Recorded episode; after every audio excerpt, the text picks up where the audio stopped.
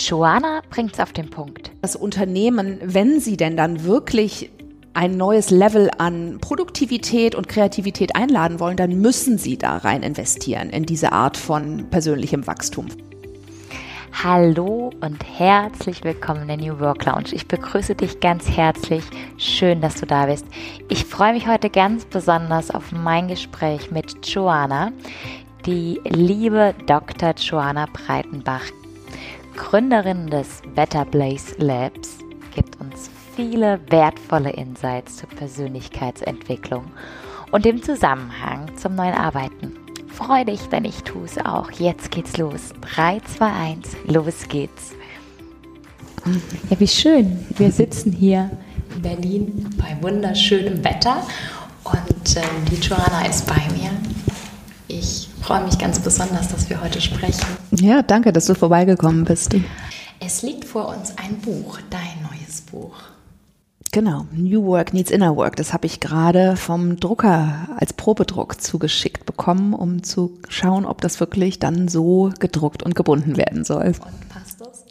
Ja, ich finde es sehr schön. Es hat irgendwie so ein bisschen was Manufakturmäßiges. Also man merkt dadurch, dass der Umschlag so eine grobkörnige Struktur hat, merkt man, dass es nicht so ein ganz normales Buch von der Stange ist, sondern das ist wirklich äh, ja, in Eigenproduktion, aber sehr hochwertig mit einem ganz tollen Grafikerteam und mit einem guten Drucker hergestellt wurde. Und das finde ich schön.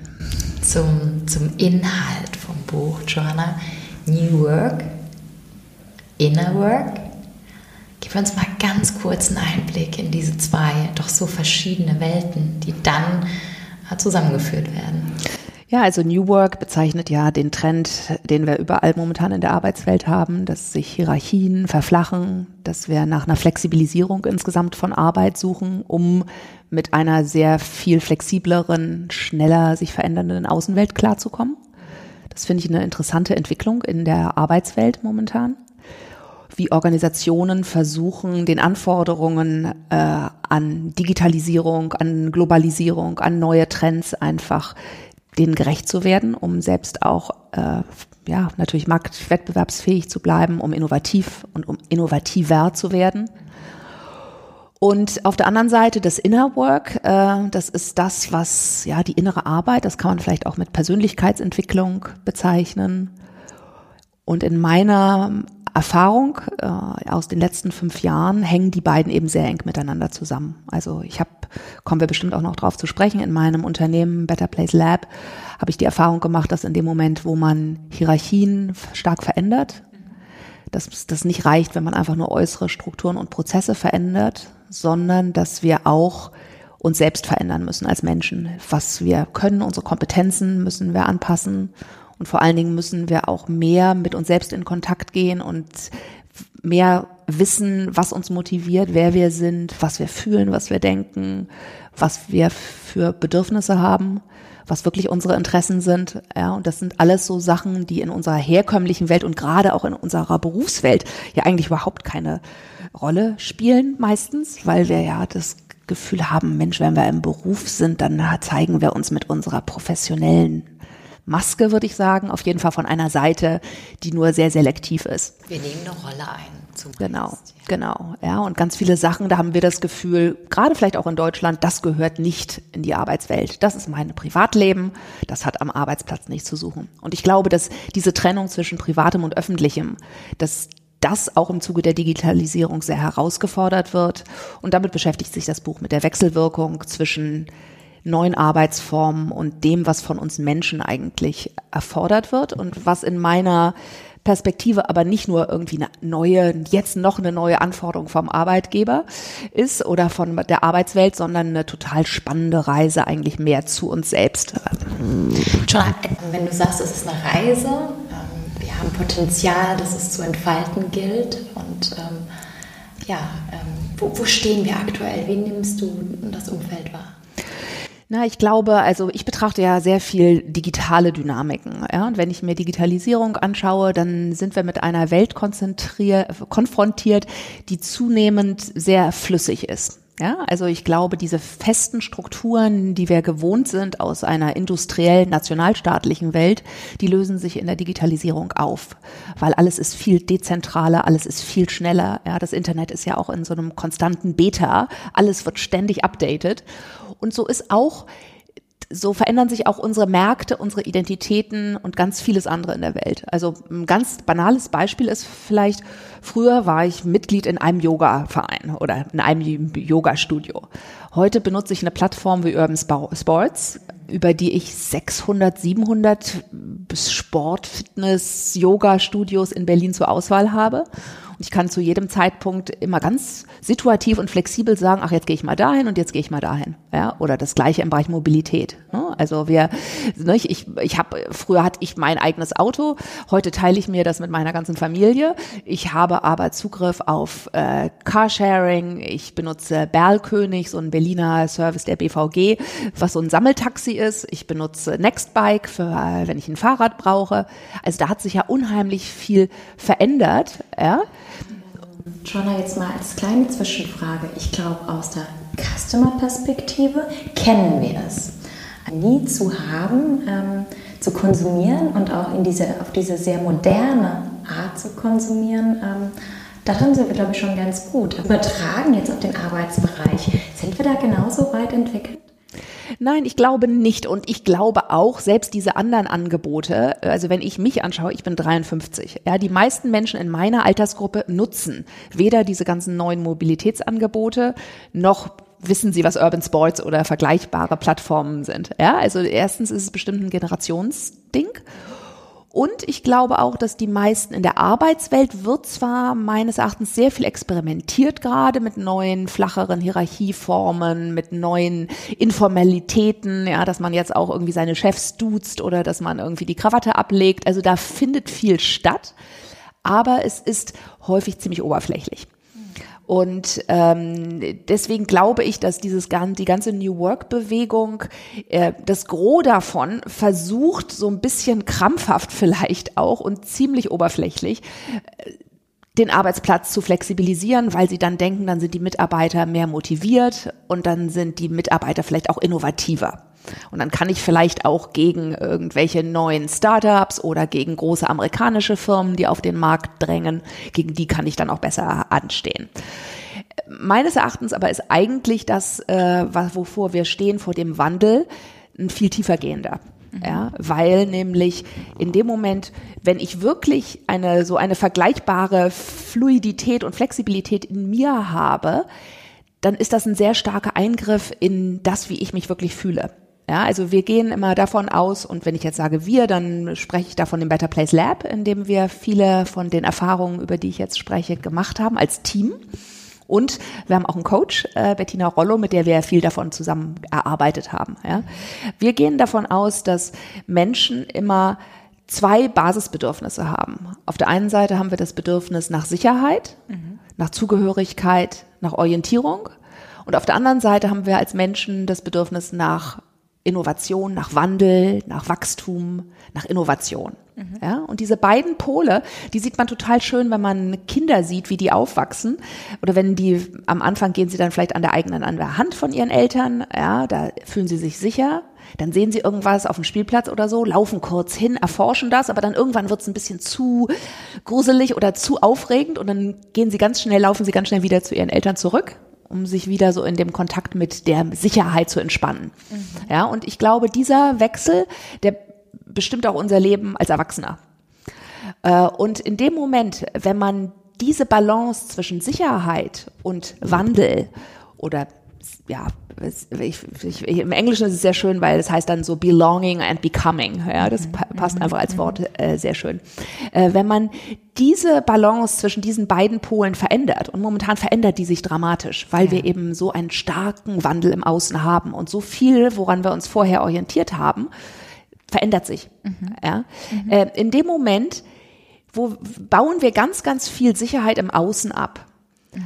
Aber was wir, wo, wo finden wir denn dann Sicherheit, wenn wir es nicht mehr im Außen haben? Ja, und in Firmen ist, ist das, was uns Sicherheit bietet, das Organigramm, mein fester Platz in der Organisation, das sind die festen Hierarchien, das sind meine Rollenbeschreibung. Ja, das sind alles Sachen, die mir als Mensch Sicherheit geben. Und wenn nun im Zuge von neuen Arbeitsformen das reduziert wird, dann muss ich in mir selbst viel mehr Orientierung mhm. haben. Ja, mhm. ich muss in ja. mir selbst besseren Selbstkontakt haben. Ich muss in mir selbst mehr ruhen. Ich muss mehr wissen, was ich eben brauche, was mir wichtig ist, was meine Bedürfnisse sind und was meine Interessen sind, was mich wirklich motiviert. Und das sind alles Aspekte im Leben, die wir nirgendwo lernen. Das lernen wir meistens nicht im Elternhaus, dass wir da wirklich eine adäquate Sprache haben. Wir lernen es auch nicht in der Schule oder sonst in der Ausbildung. Und ich glaube, das ist das, was mich gerade fasziniert an den neuen Arbeitswelten, dass plötzlich ein solcher Bedarf danach ist, dass wir diese innere Orientierung wirklich entwickeln müssen in uns. Und für mich ist deswegen Digitalisierung auch so spannend, weil ich glaube, dass sie auf der einen Seite zwar ganz viel technologische Entwicklungen mit sich bringt und ganz vieles neu macht und zugleich aber auch uns sehr stark darauf zurückwirft, wer wir als Menschen wirklich sind. John, wenn du jetzt davon sprichst, dass wir autonomer werden, dass wir Kreativarbeiter werden, ähm, glaubst du, die Unternehmen haben eine Verantwortung, diesen autonomen Mitarbeitern gegenüber auf diesem Weg Unterstützung zu geben? Oder ist es eher die Verantwortung von jedem Einzelnen, ähm, hier eine Art der Persönlichkeitsentwicklung auf einem ganz neuen Level anzustreben? Also ich glaube, Unternehmen haben begriffen, dass sie sich verändern müssen. Viele Unternehmen auf jeden Fall haben begriffen, dass sie sich verändern müssen, wenn sie in einer neuen Welt bestehen wollen. Mhm. Ja? Ich glaube, der Zwang ist erstmal sehr oder der Druck ist erstmal sehr auf den Unternehmen, weil sie einfach sehen, dass sich so vieles verändern wird. Mhm. Sie wissen nicht genau, wie sie wettbewerbsfähig bleiben und deswegen glaube ich, empfinden Sie einen sehr, sehr starken Druck, dass Ihre Mitarbeiter nicht irgendwie, wie sagt man das, irgendwie so eigentlich schon abgeschaltet haben und äh, einfach nur sich krank schreiben lassen. Aber unser Arbeitsplatz ist ja sehr ungesund. Also wenn man die ja. Zahlen anschaut, die Statistiken ja. mit Burnout, mit Depressionen, mit einfach anderen Krankheiten, das ist ja, wir reden ja nicht über ein wunderbares irgendwie Leben, in dem die meisten Arbeitgeber und ja. Arbeitnehmer ähm, drin sind. Ja, so und ich glaube, da besteht insgesamt auf Unternehmen großer, großer Druck. Ähm, und in meiner Erfahrung ist es so, dass Unternehmen, wenn sie denn dann wirklich ein neues Level an Produktivität und Kreativität einladen wollen, dann müssen sie da rein investieren in diese Art von persönlichem Wachstum von Unternehmen. Ich glaube, es gibt gar keine andere Möglichkeit. Ich glaube, man kann nicht Unternehmen oder äh, Entschuldigung, äh, man kann nicht Mitarbeitern, die irgendwie schon fast innerlich gekündigt haben, äh, dazu bringen, besonders motivierter Arbeiter zu sein, weil man das kann man nicht anordnen. Ja. ja. Man kann das eigentlich nur einladen als Unternehmen, dass man Menschen mehr Freiheit gibt, um sich kreativ zu betätigen und äh, um mit der eigenen Motivation in Kontakt zu kommen, um dann daraus schöpferisch tätig zu werden. Ähm, aber ich würde noch gerne, also mir ist es schon sehr wichtig, ich glaube, wir tendieren ja in unserer Zeit sehr stark dazu, Sachen zu individualisieren und den Druck bei dem Einzelnen zu suchen oder zu sagen, du musst dich verändern, um in dieser Arbeitswelt zu bestehen. Und ich glaube, das ist sehr ungut. Ja, ich glaube, wir müssen als gesamte Gesellschaft überlegen, wie wollen wir denn leben, wie wollen wir unsere Arbeit gestalten weil die Veränderungen, vor denen wir stehen, gerade auch in Bezug natürlich auf Automatisierung, die sind so enorm. Da kann man nicht zu dem Einzelnen sagen, jetzt, ja, jetzt äh, äh, veränder dich mal. Ähm, ja, das muss ein gesamtgesellschaftlicher Wurf sein, der auch äh, durch Politik und Unternehmen und Zivilgesellschaft begleitet wird. Ähm, vorhin ist das Wort Angst gefallen, wo wir Menschen jetzt gerade stehen, was ja komplett komplementär zu diesem Spielverhalten, das du beschrieben hast, ist also das Kind, das auf der einen Seite Stabilität will, aber auf der anderen Seite auch, ich sage jetzt mal, die, die Wurzeln hat, aber auch die Flügel haben will. Genau. So. Wie kommt der Einzelne, der sich nicht nach, nach dem großen Why fragt und nicht diesen extremen Drang nach, nach Entfaltung hat, wie, wie kommen wir dahin, dass derjenige fliegen möchte? Ja, ich denke, wir können nur Einladungen aussprechen. Ich glaube, wir können Menschen inspirieren. Weil es ist definitiv kein Naturzustand, dass wir als Menschen in so einer passiven, reaktiven Rolle sind und morgens in unser Unternehmen geben, uns hinsetzen, ab, Sachen abarbeiten und dann wieder abends nach Hause gehen. Ja, das ist ja keine schöne, also ich glaube, das Stichwort der Potenzialentfaltung, das ist ja etwas, was dem Menschen innewohnt und was wir ihm in der Schule abgewöhnen und in den meisten Unternehmen auch abgewöhnen. Ja, da geben wir eine kleine Box vor und in dieser Box hast du irgendwie dich zu beweisen. Von daher glaube ich, dass äh, es eine total tolle Aufgabe von Unternehmen sein könnte. Und ich sehe schon auch in Unternehmen da in einer ganz besonderen Rolle in unserer heutigen Gesellschaft, dass sie Akteure sind, die die finanziellen, häufig die finanziellen Mittel haben, um diesen Weg mit Menschen für Menschen diese Einladung auszusprechen und zu sagen, okay, wir entwickeln uns jetzt gemeinsam in eine neue Richtung. Ähm, und äh, ich glaube, dass in dem Moment, wenn man Rahmenbedingungen schafft, in denen Menschen sich sicher fühlen und in denen es Vertrauen gibt, dann ist dieser natürliche Selbstausdruck und Kreativität und Innovation sind dann eigentlich ganz normale Folgen, weil das ist genauso wie das Streben nach Sicherheit, ist das andere, dieses Streben nach mich verändern, wachsen wollen, Teil des Normal, des Menschlichen. Mhm. Nur es ist ein Pol, den wir eben halt in unserer Gesellschaft aus Kontrollzwängen oder was auch immer einfach sehr schön gedeckelt haben in den ganzen letzten Jahrzehnten, Jahrhunderten. Und ich denke, wir stehen vor einer Chance, dass wir aus einer Notwendigkeit heraus diesen Deckel öffnen und sagen, okay, ja, was ist denn wirklich dein Potenzial als Mensch? Okay, das haben wir. Anspruchsgruppe Arbeitgeber. Ähm, wenn wir jetzt von Action Planning und Roadmap sprechen, wo fangen wir an?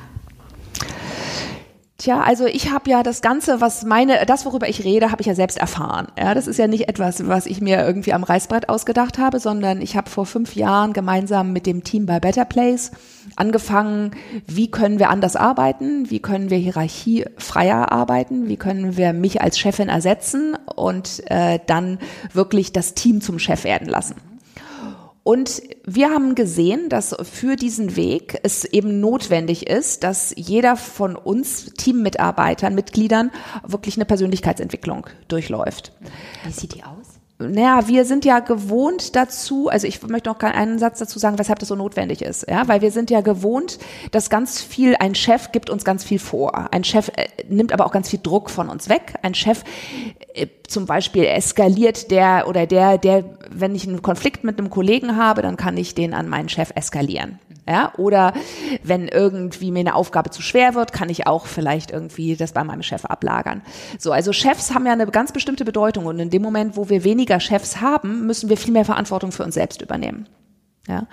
Ähm, und ich glaube, das ist ein Prozess, der begleitet werden muss. Ich glaube, wenn man als Team durch so einen Prozess durchgeht, dann braucht man dafür auch eine externe Begleitung. Ähm, und wir haben erlebt, dass es total möglich ist, in Form von Workshops und dann aus diesen Workshops herausgelöste einzelne Rituale, die wir in unseren Arbeitsalltag integriert haben, dass man wirklich eine ganz normale Arbeit leisten kann und der parallel dazu so solche Entwicklungsprozesse äh, durchlaufen kann. Also ich gebe dir ein Beispiel. Wir haben zum Beispiel äh, eins der Sachen, die uns als Team sehr wichtig war, ist, dass wir als ganze Menschen mehr am Arbeitsplatz erscheinen wollen. Ja, wir wollen eben nicht nur mit unserer professionellen Maske äh, auftreten, wobei wir die Hälfte von dem, wer wir eigentlich sind, irgendwie äh, äh, am Firmentor quasi ablegen.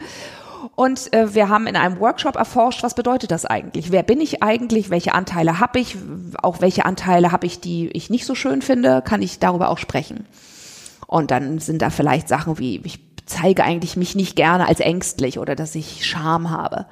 Ja, aber wir haben in einem Workshop zum Beispiel für einen halben Tag haben wir diese Themen exploriert als Team und haben dann angefangen, äh, in unserem Arbeitsalltag, zum Beispiel in den Team-Meetings, ein kleines Check-up am Anfang zu haben, wo jeder kurz sagt, wie fühle ich mich jetzt gerade?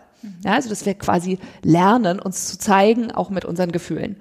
Und am Anfang haben dann die meisten Leute gesagt, oh, ja gut, aber dann irgendwann hat jemand gesagt, oh, ich bin gerade echt ein bisschen gerade geschafft, weil ich hatte gerade ein schwieriges Gespräch und das, ich merke einfach noch, 30 Prozent meiner Aufmerksamkeit sind einfach noch bei diesem Kunden und das war schwierig. Ja, und alleine das schon zu wissen übereinander hat den Raum für uns und hat das Vertrauen untereinander total verändert. Und Menschen können dann auch natürlich viel mehr, auch wenn sie wollen, etwas über sich privat erzählen. Ja, ich kann auch sagen, Mensch, meine Mutter hatte gerade eine schlechte Diagnose. Ich bin sehr damit beschäftigt gerade, was ich, wie ich sie unterstützen kann und so. Und dann weiß ich einfach das von meinem Kollegen und weiß, dass ich vielleicht jetzt nicht noch irgendwie die extra Aufgabe, die ich ihm eigentlich noch geben wollte, dass ich die jetzt ihm auch noch draufknalle, weil mir ist klar, okay, der braucht eher vielleicht ein bisschen mehr Zeit für sich. Ja, also das sind solche Sachen. So, wir haben über einen wirklich langen Zeitraum, ich würde sagen zwei Jahre lang, haben wir immer wieder halbtägige Workshops gemacht, so alle sechs Wochen und haben dann die Erkenntnisse aus diesen Workshops so in unseren Arbeitsalltag integriert, dass wir das wie so ein Muskel geübt haben. Mhm. Waren das auch so kleinere Pilotprojekte, einfach um zu schauen, was funktioniert, was funktioniert nicht? Ja, auf jeden Fall. Also wir sind auch bei wirklich vielen Sachen auf den Bauch gefallen, muss man sagen. Ja, wir haben viel gelernt. Nimm mal ein Beispiel einfach. Äh, ja, also was wir definitiv zum Beispiel gesehen haben, äh, war, dass in dem Moment, wo du einen Chef abschaffst, ähm, das ist sehr schwer ist für einzelne Teammitglieder den Gesamtüberblick über das Ganze, wo die Unternehmung hinsteuert, zu halten. Mhm. Ja, weil jeder ist sehr gut darin, seine eigenen Projekte zu fahren, mit den eigenen Kunden zusammenzuarbeiten. Aber in dem Moment, wo es darum geht, wirklich Trends insgesamt zu sehen, zu gucken, okay, wo geht die Gesamtgesellschaft hin? Da braucht es einfach einen Überblick. Ja, natürlich auch finanziell. Ja, muss ich noch bei meinem Kunden irgendwie weitere Projekte akquirieren, damit wir unseren Jahresumsatz schaffen? Also, und das war so etwas, wo wir gemerkt haben, dass wir äh, wenn jeder nur sich sehr stark auf die eigene Arbeit fokussiert, dass wir dann drohen, in Silos zu verfallen und zu fragmentieren. Und dann haben wir daraus äh, gelernt und haben gesagt, okay, wir brauchen offensichtlich bestimmte Überblickerfunktionen im Team, wo wir Menschen bestimmen, die einen Überblick über einen Themenbereich halten. Mhm. Ja, das kann sein, definitiv Finanzen, ja, Team Finanzen. Äh, also wir haben einen Finanzüberblicker, wir haben dann einen Teamüberblicker, der schaut, okay, wie ist eigentlich die gesamte Auslastung im Team, wie geht es dem Team, wo sind Spannungen, die man vielleicht bearbeiten müsste oder so. Wir haben einen Öffentlichkeitsüberblicker, der guckt, okay, wie kommunizieren wir in die Öffentlichkeit? Ist das ist da ein gemeinsames Bild erkennbar. Ja, und das war so etwas, was, wo wir nachgesteuert haben und dann neue Rollen entwickelt haben, sehr iterativ, weil wir gemerkt haben, oh, da läuft was in die falsche Richtung. Nachsteuern, was brauchen wir für neue Rollen, um das auszugleichen? Besteht nicht die Gefahr, wenn du jetzt sagst Überblicker, dass wir vom Silo ins Silo rutschen? Ja, das Interessante an diesen Überblickerrollen ist, dass sie nicht die Aufgabe haben, dann die Finanzen zu machen ja, sondern sie sind diejenigen, die quasi das Gewissen sind, das Finanzgewissen des ganzen Teams. Also sie rufen ein Thema auf den Schirm. Sie sagen zum Beispiel im wöchentlichen Teammeeting, schaut mal, hier ist ein Finanzüberblick, so stehen wir, dann und dann müssen noch Projekte akquiriert werden. Ich habe von euch die und die Informationen bekommen, der trägt alle Informationen aus dem Team zusammen, aber er ist nicht verantwortlich dafür, dass die Finanzen stimmen. Ja, und äh, das funktioniert eigentlich ziemlich gut, äh, dass äh, wir bestimmte Menschen eben haben, die diesen Überblick halten und zugleich aber, und das war definitiv eine Aufgabe, die alle Teammitglieder irgendwie bewältigen mussten, jeder von uns musste mehr lernen, das große Ganze irgendwie zu halten. Glaubst du, dass jeder den Wunsch hat, das Big Picture sehen und ergreifen zu wollen? Oder gibt es einfach nicht auch Menschen, die sagen, nö, ich will eine Rolle haben und ich will den Job machen und ich muss doch nicht das ganze Große erfassen.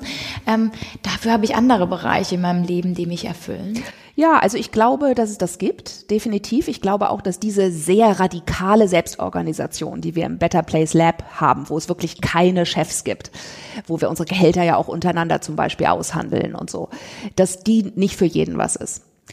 Zugleich aber glaube ich, dass wenn wir uns die Arbeitswelt der Zukunft anschauen, dann werden die Jobs, die einfach zu erledigen sind, die werden sehr, sehr leicht von Automation und von Robotisierung und so etwas bedroht werden. Ja, ich glaube, das sind die Jobs, die am ersten gehen werden. Aber was passiert dann mit der Expertenlaufbahn? Tja, also ich finde das interessant. Ich meine, ich habe darauf jetzt keine allgemeine Antwort. Ja, ja, ne? Aber ähm, wenn ich mir Expertentum anschaue, dann glaube ich, hat Expertentum einen eine Rolle zu spielen. Wir haben auch bei uns im Team totale Themenexperten. Mhm. Und es ist eine ständige Spannung, das äh, hast du was Richtiges angesprochen, zwischen den Experten und den Generalisten. Mhm. und den Experten, die vielleicht keine guten Projektmanager sind. Mhm. Ja? Bei uns im Team ist es schon äh, eine Herausforderung, weil jeder, auch jeder Experte muss ein gut genuger Projektmanager sein der kann sich Unterstützung holen von anderen Teammitgliedern, aber letztendlich muss er doch wesentlich mehr abdecken als wahrscheinlich in einem normalen, viel stärker arbeitsteiligen Unternehmen. Aber ich glaube, dass in einer wir haben ja diesen Unterschied, man sagt ja, die Welt ist kompliziert oder sie ist komplex. Ja, und eine komplizierte Welt ist eine Welt eher wie eine Maschine. Da gibt es zwar sehr, sehr viele Teile, aber letztendlich kann ich doch sehen, wie sie alle zusammenpassen und ich kann eine richtige Entscheidung fällen. Es gibt ein Ja, falsch oder eine, eine richtige oder eine falsche Entscheidung. Und auf der anderen Seite gibt es eine komplexe Welt, die so viele interdependente Bestandteile hat, dass ich eigentlich diesen Überblick gar nicht mehr halten kann. Ja, also ein schönes Beispiel für eine komplizierte Entscheidung oder eine komplizierte Aufgabe ist, einen Mann auf den Mond zu schicken. Und für eine komplexe Entwicklung ist es ein Kind zu erziehen. Ja, so. Und ich glaube, wir müssen sehr stark unterscheiden, haben wir es mit komplizierten Umgebungen zu tun oder mit komplexen Umgebungen. Und in komplexen Umgebungen, glaube ich, äh, verändert sich Expertentum unheimlich, weil da ist Expertentum nicht mehr, dass man alle, alle Teile weiß. Ja, man muss immer noch genügend Fachwissen haben, aber man muss auch ein Gespür haben für dieses große Ganze. Man muss Sachen ist systemisch eher begreifen können. Man muss, ich glaube, viel stärker auch eine Intuition und ein Körper, eine Körperintelligenz mit einbeziehen, um in komplexen Umgebungen Entscheidungen zu fällen. Mhm. Ja, weil es eben nicht mehr so einfach ist, ah ja, ne, das ist die Summe der Teile, sondern es geht darum, wirklich in einer sehr wuseligen Umgebung, wo so viele verschiedene Faktoren zusammenspielen und wenn ein Faktor in die rechte, in die eine Richtung geht, dann ist wieder das ganze Bild verändert. Ja, und ich glaube, dass wir Expertentum und Kompetenzen ganz neu definieren müssen in diesen zunehmend komplexen Welten. Und ich glaube, wir wissen das noch nicht. Ich glaube, wir stehen davor zu überlegen, okay, wie machen wir denn das? Ja, aber wenn ich jetzt häufig höre, da wird eine Expertenkommission einberufen, dann denke ich ja, das sind Leute, die in einem Gebiet vielleicht ein gutes Wissen haben aber haben die wirklich die Kompetenz, erstens über ihren Tellerrand hinauszuschauen, weil so viele Themen sind eben halt nicht mehr nur ein Arbeitsmarktthema, sondern sie sind ein Technologiethema, ist ein ethisches Thema, ist, ne? Also wir haben so viele Querschnittssachen. Und ich glaube auch, dass wir unser Expertentum fälschlicherweise als so eine rein intellektuelle Sache eben ansehen. Und für mich ist das, was wir brauchen, die Kompetenzen, viele von denen sind Intuition, sind Gefühle zu verstehen äh, in sich selbst und in anderen, viel mehr subtile Wahrnehmungen von der Welt haben, die nicht mehr einfach nur auf Fakten zu reduzieren sind. Huh, da sind wir aber bei einem ganz dicken Brett. Ja. Wir sitzen ja auf einem dicken Tisch mit einer dicken Tischplatte. Das sind puh. Ja, ich glaube, wir können auch immer nur sagen, wir können ein bisschen, weißt du, alles, was ich sage, sind ja auch nur, ich, ich, ich hab, ich sehe die Welt auf eine bestimmte Art und Weise. Ich sehe, wie ich die Welt, wie sich meine Weltsicht verändert hat in den ja. letzten Jahren. Ja, dass ich eben nicht mehr die Welt so linear verstehe, verstehe, dass ich viel mehr auch auf meine eigene Intuition achte, dass ich dir häufig meine Entscheidungen gar nicht erklären kann ja, aber trotzdem weiß, das ist die richtige Entscheidung. So, und ich glaube, das ist so in den Chefetagen von DAX-Konzernen, so zu reden, da glaube ich, brauchen wir noch ein paar Dekaden, bis wir da hinkommen. Okay, für diejenigen, bei denen es schon ankommt, ja, wo wir sagen, okay, im Kopf ist es angekommen und im Herz, da, oh, da passiert was, ja. Das ist ja jetzt natürlich eine Weltanschauung und ein Selbstverständnis zur eigenen Wahrnehmung, zum, wie du sagst, Fühlen, in sich hineinfühlen, ähm, Aktion, Reaktion. Wo, wo fangen wir an? Also es ist ja wie du sagst, ein sehr komplexes System, wie Kinder erzogen werden, wie wir Schule erleben, wie wir in das Berufsleben gehen, wie wir in der Gesellschaft zu, zu den anderen Individuen stehen. Also ich meine, das ist ja alles, alles ist ein Netzwerk, alles ist eine Beziehung zueinander. Wie sehen die kleinen Schrittchen aus? Ja, also für mich ist einer der Schritte, die ich am Anfang gehen würde, ist einfach, dass ich zum Beispiel, wenn ich mich unsicher fühle, ja, ich würde einfach wirklich bei dem anfangen, was gerade ist. Wenn ich mich zum Beispiel überfordert fühle von Social Media, mhm. ja, dann würde ich oder dann mache ich das, dass, dass ich dann dem Raum gebe. Ja, also äh, ich würde jetzt früher bin ich sehr stark so gewesen, dass ich in jeder freien Minute habe ich äh, ein Buch gegriffen, eine Zeitung, äh, einen Podcast gehört. Ja, also ich habe mich wirklich sehr zugedröhnt auch äh, und war immer sehr beschäftigt. Heute versuche ich zum Beispiel, wenn ich ein Gefühl der Überforderung in mir wahrnehme oder so einfach der Überflutung von Informationen zum Beispiel, ja, dass ich dann sage, okay, jetzt nehme ich mir meine Verdauungszeit. Ja, ich mache jetzt einfach mal gar nichts. Ich beschäftige mich einfach nur, ich lausche einfach in mich rein und höre gerade, was ist denn das, dieses Gefühl der Überforderung? Wie wirkt denn das? Und mehr mache ich gar nicht. Mhm. Ja? Und ich glaube, wenn wir uns, wenn wir jetzt in einer Arbeitswelt sind, die wo wir viel, wo viele von uns eine Verängstigung erfahren, weil wir einfach das Gefühl haben, da verändert sich was. Ich weiß gar nicht mehr, ob ich meinen Arbeitsplatz habe, ob ich den neuen Anforderungen an Arbeit gerecht werde und so. Dann ist es, glaube ich, ziemlich gut, sich einfach zu fragen, okay, was ist denn jetzt gerade diese Ängstlichkeit, die Orientierungslosigkeit, die ich in mir spüre. Was sind denn eigentlich zum Beispiel, ich habe am Anfang von diesen zwei Basisbedürfnissen geredet, nach Sicherheit und nach Selbstausdruck, nach Kreativität wie steht es eigentlich für mich persönlich? Ja, was gibt mir Sicherheit? Ist das meine Familie? Sind das äußere Strukturen? Sind das bestimmte Rituale in meinem Leben? Ja, ich zum Beispiel trinke jeden Morgen einen schwarzen Tee. Ohne schwarzen Tee könnte ich gar nicht aufstehen. so. Ähm, und aber auch, was ist denn mein Bedürfnis nach Kreativität, ja, nach Wandel und Wachstum? Und alleine das schon mal für sich klar zu kriegen, ja, und zu gucken, okay, wer bin ich eigentlich? Was motiviert mich wirklich? Und mehr von dem Scheinwerferlicht, wir haben ja so unendlich viel Scheinwerferlicht auf die Welt da draußen. Wir haben sehr viel Scheinwerferlicht auch darauf, wie wir wahrgenommen werden. Ja, also wir fragen uns, also ich auf jeden Fall, wenn ich von mir spreche. Ich weiß, dass ich äh, viele Jahre durch die Welt gelaufen bin, sehr stark mit der Sicht, was denken andere von mir? Ja, und irgendwann habe ich gedacht, das ist doch eigentlich total Quatsch, dass ich mich so davon beeindrucken lasse, was andere über mich denken, dass ich schon fast den Kontakt, wer ich bin, dass ich schon dieses Gefühl für mich selbst fast verliere. Jetzt reden wir von Leben im Außen und Leben im Innen und von einer Arbeitswelt, die ja tatsächlich in den meisten Fällen ausschließlich im Außen gelebt wird ähm, und in sich selbst hineinfühlen. Hm, weiß ich nicht. Also wie viele Arbeitnehmer mhm. tatsächlich in sich hineinfühlen mhm. oder eher in der Rolle dann agieren. Mhm. Ähm, ja, aber wir sehen ja das Bedürfnis, ne? Wir also, sehen das Bedürfnis. Wir sehen das Bedürfnis, ne? Wenn du genau. dir überlegst, wie viele Menschen in den letzten Jahrzehnten angefangen haben, Yoga zu machen, ne? Mindfulness zu machen. Also wir sehen ja eine totale, eine Sehnsucht nach diesen Themen. Mhm. Jetzt sind wir aber auch in der Welt, Digitalisierung, lean, schnell, besser und trotzdem irgendwie diese Kombination mit höher, schneller, weiter, mhm. ja, weil der Druck, der mhm. wird ja immer noch größer. Und du sagst jetzt, hast dein, dein Beispiel genannt, du nimmst dir deine Auszeit. Mhm. Würde denn Auszeit beziehungsweise den Menschen, den Arbeitnehmern den Raum zu geben, sich zu entwickeln und auch mal Pause zu machen, um zu sich zu kommen, nicht gleichzeitig bedeuten, ähm, ja, dieses höher, schneller, weiter funktioniert nicht in dem Tempo oder gerade brauchen wir oder müssen uns eingestehen, dass diese Kurve eben nicht ähm, exponentiell im Bestfall hochgeht, äh, sondern ähm, ja, jetzt mal kurzzeitig einen anderen Verlauf braucht, damit wir in unsere Kraft kommen und dann zu anderem fähig sind?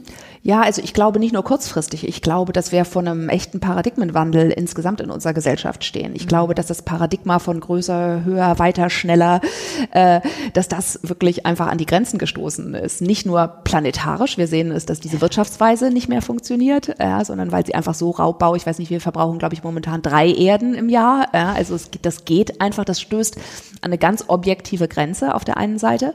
Wir sehen aber auch, dass dieses höher, schneller, weiter ja Menschen unglücklich macht. Ne? Ne? Also ich finde es wirklich erschreckend zu lesen, wie viele Menschen oder auch zu erfahren in meinem Alltag, wie viele Menschen sich ausgebrannt fühlen, wie viele Menschen niedergeschlagen sind, ja, wie viele Menschen, ich meine, es gibt ja die Statistik, dass mehr Menschen heutzutage sich selbst töten, als dass sie durch gewaltsame, also durch Gewalt, Krieg äh, äh, und Terrorismus zum Beispiel umkommen. Ja, also wir leben ja in einer Zeit eigentlich von sehr, sehr viel existenzieller Not. In einem sehr, auch in Deutschland, auch in einem sehr, sehr wohlhabenden Land sehen wir ja offensichtlich, dass diese Maxime, hinter denen wir hinterherlaufen, wo das Profitmotiv einfach das Dominante ist, dass das nicht funktioniert. Und ich glaube, wir werden in eine Gesellschaftsform, wir sind dabei, eine Gesellschaftsform zu entwickeln, die andere Werte mindestens genauso wichtig empfindet wie Profitabilität. Ja, und ich sehe das ja in meinem Arbeitsumfeld. Ich meine, viele Menschen sind bereit heute, Studienabgänger, sehr begabte Menschen sind bereit, auf einen gewissen Einkommenssatz zu verzichten, wenn sie denn dafür eine Arbeit haben, die wirklich bedeutungsvoll für sie ist, wo sie das Gefühl haben, hier trage ich was dazu bei, hier kann ich, dazu kann ich wirklich stehen. Woher nimmst du bei all diesen Betrachtungen das Positive oder wie, wie, wie siehst du diese Zukunft? Halb voll, halb leer? Oder mhm. darf das Glas mal kurz umfallen und dann füllen wir das neue frische Wasser rein? Wie, wie, wie siehst du es?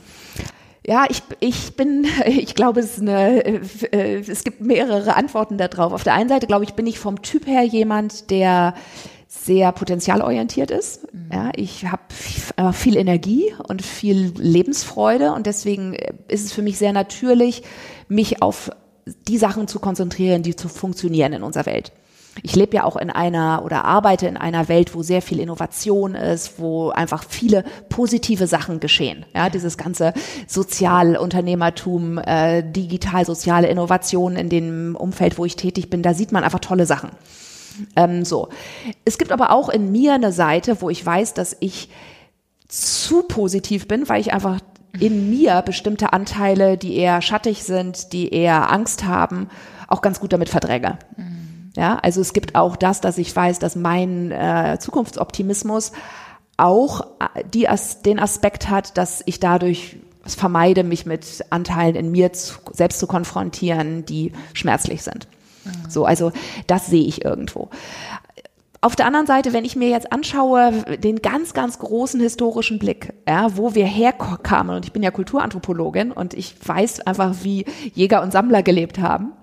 Und ich glaube, dass es schon eine gewisse evolutionäre Gerichtetheit des Lebens gibt ja, hin zu größeren Einheiten, hin zu Empathie nicht nur mit der eigenen Kernfamilie oder dann mit dem Clan, dann irgendwann mit dem Nationalstaat, sondern ich glaube, es ist möglich, dass wir äh, etwas, so etwas wie ein globozentrisches Bewusstsein entwickeln, wo wirklich Menschen sich für Menschen an sich einsetzen. Und ich glaube, das sieht man. Ich meine, wenn seit den 70er Jahren gibt es so viele humanitäre Organisationen, die weltweit agieren, wo Menschen tätig sind, die wirklich sich für den Globus an sich einsetzen. Und das sind so Sachen, die machen mir total nicht nur Hoffnung, sondern da habe ich in mir eine, da spüre ich in mir eine Sicherheit, dass es diese Menschen gibt, dass es mehr davon werden.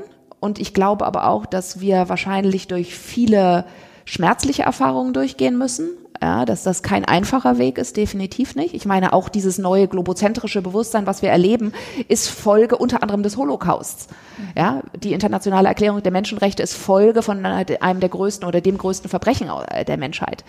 Ja, also von daher sehe ich das nicht so als entweder oder, sondern ich glaube, dass ein starker Druck, den wir heute empfinden, auch dazu führt, dass wir als Menschen wachsen, um in einem größeren Gefäß ist einfach Druck nicht mehr so schmerzhaft. Ja, und deswegen müssen wir uns selbst vergrößern, quasi um den Druck, den wir heute spüren, auf eine andere Art und Weise dem zu begegnen. Und da glaube ich sehr, dass wir eben halt auch in dem, wenn wir als Mensch sind, jetzt nicht stillstehen und sagen, okay, das ist der Mensch, so ist er, sondern dass der Mensch in 100, 200, 300 Jahren, wenn wir es denn dann bis dahin geschafft haben, uns nicht selbst zu vernichten, dass der auch ein anderes Wesen sein wird, der mehr Komplexität beherbergen kann, der tiefer fühlen kann, noch intelligenter sein kann. Ja, also da glaube ich, dass wir auf jeden Fall die Chance haben. Ja, und wir können es auch total verkacken. Wir können das jetzt auch alles irgendwie äh, ja. äh, vernichten. Äh, aber ich sehe sehr stark, wenn jeder Mensch seinen kleinen Anteil dazu zu tut, dann müssen die paar Menschen, die momentan sehr viel sich sozial engagieren, auch nicht so ausbrennen, mhm. weil jeder macht ein bisschen was. Mhm. Es gibt diesen Spruch, kennst du sicherlich, ähm, wer sich nicht bewegt, spürt seine Fesseln nicht. Ah, nee, den kenne ich nicht, aber ja, ja, ja genau. Ja. Ähm, also Stillstand ähm, und äh, das widerspricht so ein bisschen dem Gefäß. Also wir gehen ins mhm. größere Gefäß und sind lost. Wir mhm. wissen gar nicht, wie wir schwimmen, während wir, wenn wir jetzt noch in unserem kleinen Gefäß sind und mhm. dagegen drücken, dann spüren wir, wogegen wir drücken wollen. Glaubst du, da ist irgendwie ein Zusammenhang?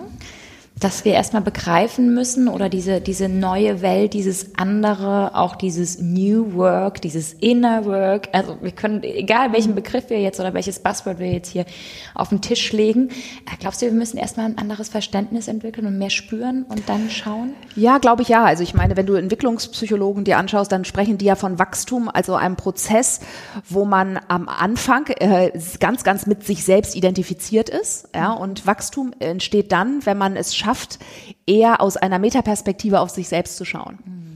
Ja, und wenn man sieht, dass das, was früher irgendwie Subjekt war, das bin ich, plötzlich kann man sich selbst als Objekt wahrnehmen. Und ich glaube, das ist ein sehr interessanter qualitativer Entwicklungssprung, den wir ja. als Menschheit machen. Ja, und das machen wir kontinuierlich. Ja, das ist etwas, das äh, macht das Kind in seiner Entwicklung und das müssen aber auch wir als erwachsene Menschen machen. Und ich glaube, wir haben ein Problem wahrscheinlich unserer Zeit ist, dass wir uns als erwachsene Menschen nicht als kontinuierlich sich immer noch weiterentwickelnde Wesen sehen. Ja, wir reden zwar viel über lebenslanges Lernen, aber damit meinen wir nicht wirklich, dass wir in unserem tiefen Inneren, wer wir sind, damit meinen wir neue Kompetenzen erwerben vielleicht. Ja? Aber ich glaube, dass wirklich die Art und Weise, wie wir uns selbst wahrnehmen, sich total verändern kann, wenn wir dem, das ist Praxis, Praxis, Praxis. Ja, das ist genauso, ich weiß nicht, Malcolm Gladwell hat auch mal gesagt, irgendwie, um Experte zu sein in einem Gebiet, sei es nur als Pianist oder als Astrophysiker, muss man mindestens 10.000 Stunden sich mit einem Thema beschäftigen. Ja, ich glaube, wenn du 10.000 Stunden meditiert hast oder 10.000 Stunden therapeutisch gearbeitet hast, dann bist du da jemand anders. Ja, und ich ich denke, dass äh, eine der Herausforderungen, aber auch eine der super interessanten Entwicklungsfelder der nächsten Jahre darin besteht, dass wir dieses Wachstum wirklich proaktiv angehen. Und ich glaube, Unternehmen sind dafür ein toller Raum, wo das stattfinden kann. Mhm.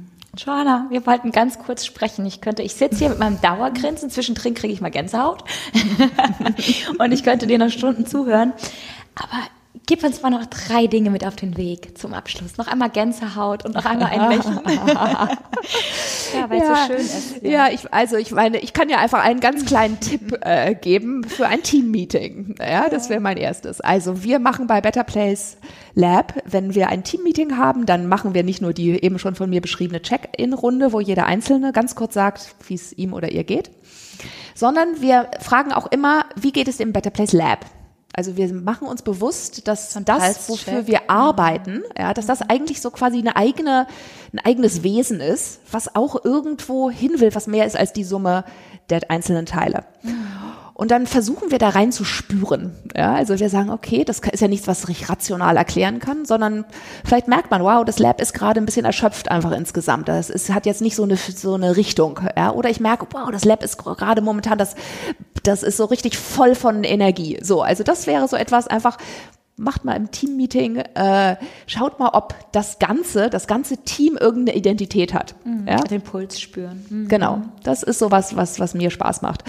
Ähm, dann ansonsten ähm, ähm, definitiv jetzt gerade macht mit bei, beim Crowdfunding für mein Buch New Work Needs Inner Work. Absolut.